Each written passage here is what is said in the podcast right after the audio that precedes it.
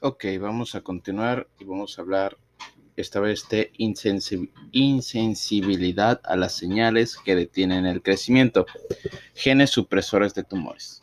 Isaac Newton planteó que toda acción genera una reacción igual de sentido opuesto. Aunque Newton no era biólogo en cáncer, su planteamiento se cumple en el caso del crecimiento celular. Los oncogenes codifican proteínas que fomentan el crecimiento celular, mientras que los productos de los genes supresores de tumores aplican frenos a la proliferación. Las alteraciones de este tipo de genes causan que las células se vuelvan refractarias a la inhibición del crecimiento y de este modo remedan los efectos promotores del crecimiento de los oncogenes. A continuación se describen los genes supresores de tumores, sus productos y los posibles mecanismos mediante los cuales la pérdida de su función contribuye a un crecimiento celular no regulado. En principio, las células anticrecimiento pueden evitar la proliferación celular mediante diversos mecanismos complementarios. La señal puede determinar que las células en división entren en una fase G0, que es la quiesencia, donde permanecen hasta que algún estímulo externo potencia la reentrada en la reserva proliferativa. Otra alternativa es que las células entren en un grupo diferenciado posmitótico y pierdan su capacidad de replicación. La senescencia no replicativa a la que se aludió antes es otro mecanismo de evasión del crecimiento celular mantenido y como último esfuerzo las células pueden ser programadas para morir por apoptosis. Como comentaremos, los genes supresores de tumores disponen de todos estos trucos en su caja de herramientas orientada a conseguir evitar que las células se hagan malignas. RB. La directora del ciclo celular. RB es un regulador negativo esencial del ciclo celular.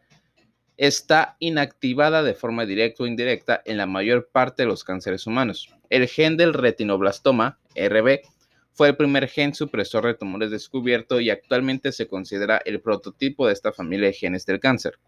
Igual que sucede con muchos avances médicos, el descubrimiento de estos genes supresores fue posible gracias al estudio de una enfermedad rara, que en este caso fue el retinoblastoma, un tumor infantil poco frecuente. Aproximadamente un 60% de los casos de retinoblastoma son esporádicos, mientras que el resto son familiares y la predisposición a desarrollarlo se hereda como rasgo autosómico dominante. Para poder explicar la aparición esporádica y familiar del mismo tumor, eh, Knudson propuso en 1974 su ya famosa hipótesis de los dos golpes que en términos moleculares podemos expresar que para que aparezca un retinoblastoma se necesitan dos mutaciones, dos golpes. Ambos afectan el gen RB que se ha localizado en el locus cromosómico 13q14. Los dos alelos normales del locus RB tienen que estar inactivados para que aparezca el retinoblastoma, y de ahí el nombre de dos golpes. En los casos familiares, el niño hereda una copia defectuosa del gen RB en la línea germinal, mientras que la otra es normal. El retinoblastoma aparece cuando se pierde el gen RB normal en los retinoblastos como consecuencia de una mutación somática. Dado que en las familias con retinoblastoma es suficiente una mutación única en la línea germinal para transmitir el riesgo de enfermedad, este rasgo se hereda con un patrón autosómico dominante. En los casos esporádicos, los dos alelos normales de RB se pierden por una mutación somática en uno de los retinoblastos. El resultado final es el mismo, una célula retiniana que ha perdido las dos copias normales del gen RB y se hace cancerosa. Todo lo antedicho explica que aunque el riesgo de sufrir un retinoblastoma en las familias afectadas se herede como un rasgo dominante, a nivel celular solo se necesita un gen RB intacto para la función normal. Aunque inicialmente la pérdida de los genes RB normales se descubrió en, los retinoblastomas, actualmente es evidente que la pérdida de los dos alelos de este gen es relativamente frecuente en varios tumores, incluido el cáncer de mama, el carcinoma microcítico pulmonar o el cáncer de vejiga. Los pacientes con retinoblastoma familiar retienen también un riesgo aumentado de sufrir osteosarcomas y otros sarcomas de partes blandas. La función de la proteína RB es regular el punto de control de G1AS, que es el punto que deben pasar las células antes de que comience la replicación del ADN. Aunque cada fase del circuito del ciclo celular esté estrechamente monitoreada, el paso de G1AS es un punto de control de extrema importancia dentro del reloj del ciclo celular. En la fase G1 se integran diversas señales para determinar si la célula puede progresar por el ciclo celular o salirse del mismo para diferenciarse. El producto del gen RB, es decir, la proteína RB, es una proteína de unión al ADN que sirve como punto de integración para estas distintas señales y que en último término permite modificar, ah, permite modificar la situación de fosforilación de la proteína RB. En concreto, las señales que fomentan la progresión del ciclo celular determinan la fosforilación e inactivación del RB, mientras que las que lo bloquean mantienen la proteína RB en un estado hipofosforilado activo. Para darse cuenta del importante papel de la proteína RB en el ciclo celular, resulta útil revisar los mecanismos que fomentan la transmisión de G1 a S. El inicio de la replicación del ADN, la fase S, se necesita de la actividad de los complejos ciclina E y CDK2 y la expresión de la ciclina E dependiente de la familia E2F de factores de transcripción. Al principio de G1, RB se encuentra en una forma activa hipofosforilada y se une a la familia de factores de transcripción E2F inhibiéndolos, lo que impide la transcripción de la ciclina E. El RB, la proteína RB hipofosforilada, bloquea la transcripción medida por E2F al menos por dos mecanismos. En primer lugar, secuestra a E2F, lo que impide que interaccione con otros activadores de la transcripción. En segundo lugar, la proteína RB recluta las proteínas remodeladoras de la cromatina como la histona desacetiladas y las histona metiltransferasa que se liga a los promotores de los genes que responden a E2F como la ciclina E. Estas enzimas modifican la cromatina a nivel de los promotores para conseguir que el ADN sea insensible a los factores de transcripción. Esta situación cambia en presencia de señales mitógenas. La transmisión de señales por factores de crecimiento aumenta la expresión de la ciclina D y la activación de los complejos ciclina D CDK4-6. El nivel de actividad cíclica de DCDK4-6 se regula por los antagonistas como P16, que a su vez está sometido a una regulación por inhibidores del crecimiento como el factor de crecimiento transformante beta, que sirve como umbral para las respuestas mitógenas. Cuando el estímulo es lo bastante intenso, los complejos de ciclina eh, DCDK4-6 fosfolinan la proteína RB inactivando la proteína y liberando E2F para que induzca genes diana como la ciclina E. Los complejos ciclina E, CDK estimulan a su vez la replicación del ADN y la progresión por el ciclo celular. Cuando la célula entra en fase S, ya está comprometida para dividirse sin necesidad de ser estimulada por más factores de crecimiento. Durante la fase M posterior se eliminan los grupos fosfato de la proteína RB por acción de la fosfatasa celular y esto regenera la forma hipofosforilada de RB.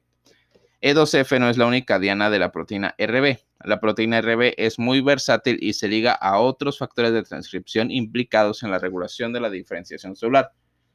Por ejemplo, la proteína RB estimula factores de transcripción específicos de los miocitos, adipocitos, melanocitos y macrófagos y de este modo la vía de la proteína RB acopla el control de la progresión del ciclo celular a nivel de G1 con la diferenciación, lo que puede explicar cómo ésta se asocia con la salida del ciclo celular. Dado el papel central de RB en el control del ciclo celular, se puede plantear la siguiente duda. ¿Por qué no está mutado RB en todos los cánceres? De hecho, las mutaciones de otros genes que controlan la fosforilación de RB pueden imitar el efecto de la pérdida de esta molécula y es frecuente encontrarlas en muchos cánceres que conservan unos genes de RB normales.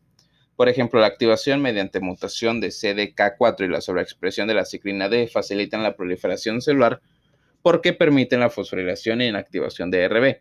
De hecho, la ciclina D se encuentra sobreexpresada en muchos tumores por amplificación o translocación del gen de la ciclina D1. La inactivación por mutaciones de los genes que codifican los CDK1 también pueden regular el ciclo celular al eliminar importantes frenos sobre la actividad ciclina CDK.